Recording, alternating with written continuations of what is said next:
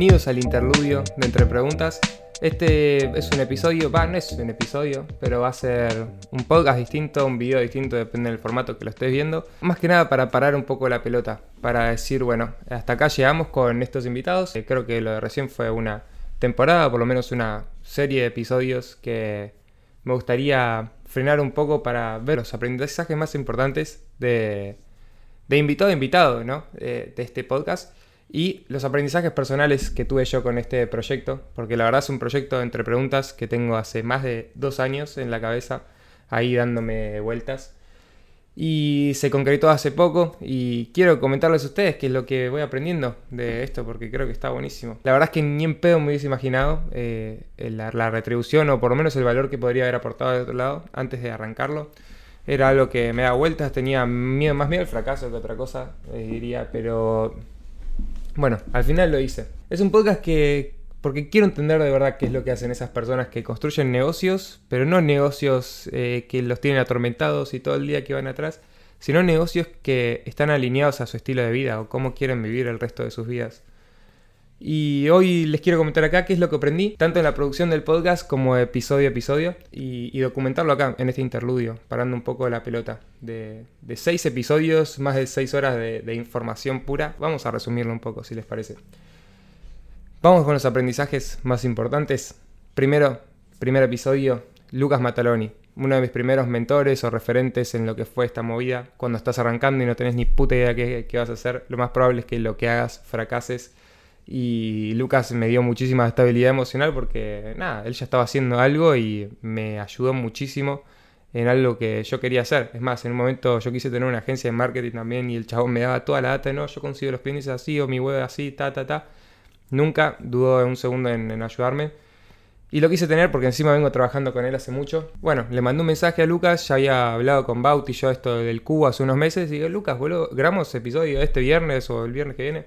Me dijo, sí, dale, boludo, me gusta, me encanta. Sabes que a mí me, encantan esas cosas, no sé qué. Bueno, vamos a grabarlo. Yo cagadísimo, digo, ¿qué verga voy a sacar acá este episodio? Si va a salir de tapiola, si no, si va a ser una verga. Bueno, lo grabamos así nomás, con un celu, eh, de donde pudimos. Eh, el audio impecable porque estábamos ahí en el cubo. Salió un episodio muy interesante. Eh, bueno, Lucas es una personalidad ya de base muy interesante que nos recalca siempre lo, importante que es vender, ¿no? Si no sabes vender no puedes tener un negocio y que lo que tengas, sea el producto que tengas, producto o servicio, tenés que salir a vender lo antes posible para obtener feedback concreto, ¿no? Data real de los clientes del otro lado y vos ir cada vez mejorando en, la capacidad de venta, que es muy importante, ¿no? Y de Lucas me llevo a eso, la importancia de vender, de, de seguir vendiendo, de vender constantemente, masterizarlo como un skill, verlo como si fuese eso, ¿no? Las ventas para vender lo que sea, ¿no? Si estás vendiendo tu producto o servicio, si estás vendiendo eh, un contenido como este podcast o si estás vendiendo, no sé, una idea a una persona dentro de una empresa. Pero saber vender tenés que saber vender siempre, porque puedes tener los mejores productos, las mejores ideas, pero si no las mostrás de la manera que la quiere escuchar la persona o la manera que puede llegar a impactar a la persona, te lo metes, ya sabes dónde. Seguimos. Félix Argón, nuestro segundo episodio. Eh, Felu también un amigo de, casi toda la vida, te diría, lo conozco desde muy chico, encima trabajamos juntos mucho tiempo. Pero Felu vino con una propuesta muy concreta y un negocio que construyó en poco tiempo, con poca inversión. Eh, con esta propuesta de servicio muy concreta, ayudando a otras personas a, comunicar su mensaje, ¿no? Esto que nos cuesta a todos, crear contenido desde nuestra casa o lo que sea. Y resolverles todo el problema de la edición y de, de subirle los videos, todo. Felu tenía esta propuesta concreta, pero lo más importante que hizo para mí fue mostrarla en el lugar indicado, ¿no? Felu se movió mucho en lo que es la comunidad donde estaba él, de profesionales independientes, que eran la gente que necesitaba su servicio, ¿no? Y puso la propuesta en el lugar donde la gente lo necesita. Eso creo que fue lo más importante, que le permitió construir un negocio muy sólido, además de su propuesta que es súper concreta, en muy poco tiempo. Episodio número 3, Nicky Mandel. Oh, mind blown ahí. A Nicky la verdad no lo quería invitar pronto, que la verdad que fue ya está en pleno crecimiento, creo que en unos años o unos meses. Va a ser pero una locura. Nicky tiene 20 años y vino acá, está liderando el proyecto que es Fuego Ya, que, está cambiando fuera de juego una industria entera de, lo que es el carbón, eh, por lo menos en cómo se comunica, ¿no? Eh, o cómo se vende en esta industria. Nicky recalca mucho todo el tiempo lo importante que es crear una marca, que la gente confíe de largo plazo, crear una relación con tus clientes y además no siempre y cuando tengas un producto de calidad. Y ellos lo tienen. Hay un aprendizaje que me voló el bocho de la entrevista con Nicky Mandel que fue, en un momento yo le pregunto, che, Nicky, ¿qué, crees que hace exitoso a Foya? ¿O crees que hizo exitoso a Foya? Y Nico me dijo, y la verdad es que nosotros lo consideramos como un producto exitoso y lo comunicamos como tal, ¿no? Y eso es lo que hizo que el producto sea exitoso.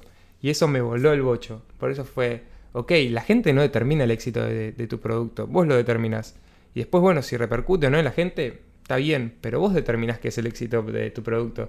Si lo comunicas como un producto promedio, la persona lo va a percibir como un producto promedio. Si lo, lo, comunicas como un producto exitoso, la gente lo va a percibir como un producto exitoso. Eh, de Nicky me llevo a eso. Creo que esa data es mind blown muy profunda para analizar lo que quieras, pero eh, esa data es increíble de Nicky Mandel y episodio número 3, que lo recomiendo. Si no lo viste, anda sí o sí. Episodio número 4 con Ian Jamuy, un amigo de la Facu. Eh, Jan fue la primera persona con un producto digital que vino entre preguntas. El mundo de las startups es un mundo donde me siento cómodo, donde siento que tengo un poco de conocimiento, quizá más técnico o no, de, lo que es el día a día, es lo que estudio. Y eh, ahí se dio una charla muy interesante también. Jan, bueno, nos remarca, no sé, la capacidad de impacto que tiene eh, las startups y los productos digitales, pero también lo difícil que es en el, en el corto o mediano plazo de que sea redituable. Además se necesita mucha inversión, competís constantemente con, con otros, con otros productos, ¿no? Que quieren también inversión de esos, de esos inversores, que lo que más quieren estos inversores es maximizar el retorno, ¿no? De la plata que ponen. Entonces vos competís contra todos esos productos y eh, ellos van a ir siempre por el que más les asegure el retorno, ¿no? Entonces, bueno, esta es una industria increíble también, que son productos que pueden hacer locuras en un poco tiempo, porque son escalables y 100% digitales. El costo marginal es muy bajo. Además de eso, ya nos remarca lo importante que es salir a dar el servicio con una startup, que tu startup resuelva el problema de la forma más mínima que sea, pero que salga a operar, que salga a vender, no sé si a vender puede ser gratis también, pero que las personas ya lo empiecen a usar. Si las personas no lo usan, no sirve. Tu idea es nada que ver a cómo la ejecutas. Cuando la ejecutas, terminas encontrando otro producto y eh, por lo general eh, dependes muchísimo de, de cómo interactúan las personas con tu producto, ¿no? Porque al final ahí es cómo aportas valor. Así que la importancia de salir a operar lo antes posible para conseguir inversión y bueno, sobre todo construir un buen equipo, más que nada un buen CTO, un Chief Technology Officer, porque esa es la persona que va a hacer que tu producto funcione y no se quiebre y necesitas uno muy bueno y darle un porcentaje de la empresa al principio porque esa es la persona que te tiene que acompañar del principio a fin, porque si no, bueno, se te va mezclando el código y todas esas cosas que se va sumando gente nueva y siempre tiene que haber alguien que lidere el producto y tenga más idea que todos en cuanto a lo técnico, ¿no? Eh, bueno, eso episodio número 4. Seguro se van a venir muchos más eh, dueños de startups o de negocios digitales. Episodio número 5 con Nico Albinati. Eh, ese fue un punto de inflexión. para mí en cuanto a lo personal, porque Nico era de las personas que vino la que menos conocía y la que más me daba cagazo traer. Porque digo, ¿qué verga le voy a preguntar? Si no tengo ni idea qué es lo que hace, había visto por Instagram que tenía un e-commerce, que también es artista, bueno, eso habíamos charlado un par de veces, aunque cruzado un mensaje pero a Nico era el que menos conocía y se terminó dando una charla súper interesante sobre lo que es su negocio, sobre lo que es eh, lo que hace día a día, pero más que nada cómo complementa eh, su carrera artística con lo del negocio, ¿no? Y Nico nos muestra lo importante que es contribuir en el entorno que te moves. Si quieres construir un negocio alineado a tu estilo de vida, ¿no? contribuir en el entorno, porque al final el entorno es muy protagonista en cómo pasamos nuestro tiempo libre o no. Eso es construir un negocio alineado a tu estilo de vida contribuir en el entorno, aportar muchísimo valor y entender cómo capturarlo también, ¿no? Eh, Nico aporta por todos lados con la música, con lo de las joyas, pero supo cómo capturarlo, ¿no? Y además, que es esto que va complementado siempre a, lo que proyecta él para toda su vida. Cuando hacía lo del fisicoculturismo vendía eh, suplementos y ahora que hace eh, música, más que nada urbana, vende joyas. Entonces, siempre está como alineado ahí, donde en el ambiente que él le gusta moverse, ¿no?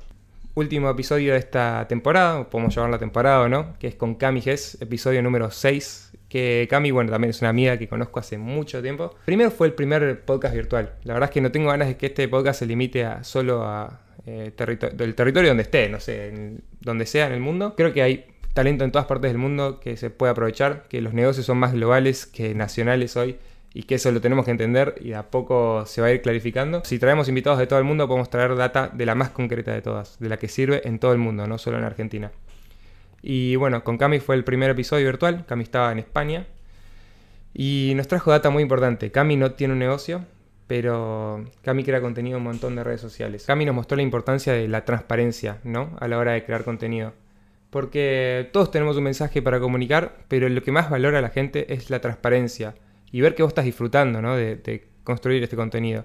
Porque si lo estás haciendo forzado, se nota muchísimo del otro lado y es una paja y a la gente no le gusta eso. Porque contenido hay un montón en redes sociales, de lo que sea, gente vendiendo cosas, muchísimo ruido de todo, que las noticias, que no sé qué, pero lo que más importa es que tu mensaje sea transparente 100%, que crees, disfrutes de crear y lo comuniques transparentemente. Eso es lo que más me llevo de Camiges y para mí es una locura. Así que bueno, gracias Camiges y también primer seguro, primer episodio virtual de muchos que van a ver. Después de, de dos años de tener todo esto en la cabeza y preguntarme si iba a funcionar o no, al final se hizo real y funcionó. El viernes grabamos con una persona que algo que veía muy lejos de de, todo esto, ¿no? Eh, y me di cuenta que al final no está tan lejos, es cuestión de ir por eso. La segunda temporada se viene, pero una locura, yo todavía no lo puedo creer. Y me di cuenta también que estamos armando un producto muy bueno. La verdad es que no hay muchos podcasts que resuman esto en, tips concretos, ¿no? ¿no? No tanto tips, pero información aplicable en el corto plazo. Yo voy a ir siempre en este formato de, de entrevista donde le pregunto a las personas concretamente cómo alcanzaron X cosa o qué es lo que le funciona para hacer para alcanzar X resultado me interesa mucho que ustedes del otro lado se lleven eh, cosas muy concretas para aplicar en su negocio, sus proyectos, lo que estén creando. Eso me parece de lo más importante. Y no sé si hay muchos podcasts que están haciendo eso.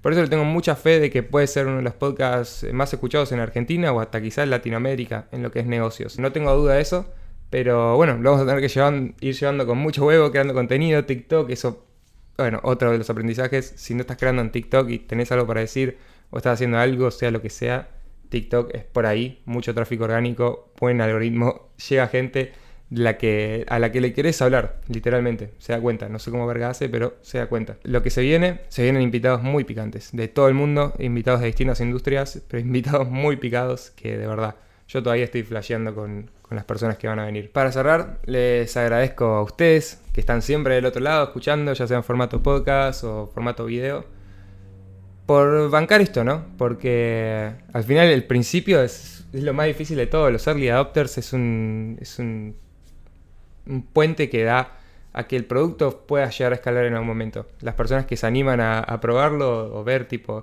un producto que, que todavía no es un, un, hit, ¿no? Y está ahí arriba de todo. Si quieren bancar este podcast, eh, las mejores formas que tienen siempre es, bueno, los likes, suscripción, todo eso, que no son más que números pero donde más me pueden ayudar es eh, comentando o mandándome un mensaje qué, es lo que les parece, porque ahí es donde me doy cuenta dónde impacta realmente este tipo de contenido. Y eso sirve muchísimo. Si tienen una persona que conocen y sienten que está haciendo algo parecido a uno de los invitados o que sienten que tiene data muy concreta que puede ayudar a esa persona, pásenselos. Ahí es donde más pueden contribuir. Ahí la rompen todas, juegan en otra liga. Se van eh, como sea mundial. Ahí va. Eh, bueno, eso fue todo. Entre preguntas, eh, interludio, interpreguntas interlude. Eh, no es un episodio esto. El episodio se viene, el episodio 7, el que viene, que ese sí se va a la mierda. esto fue el interludio entre preguntas. Que muy bien.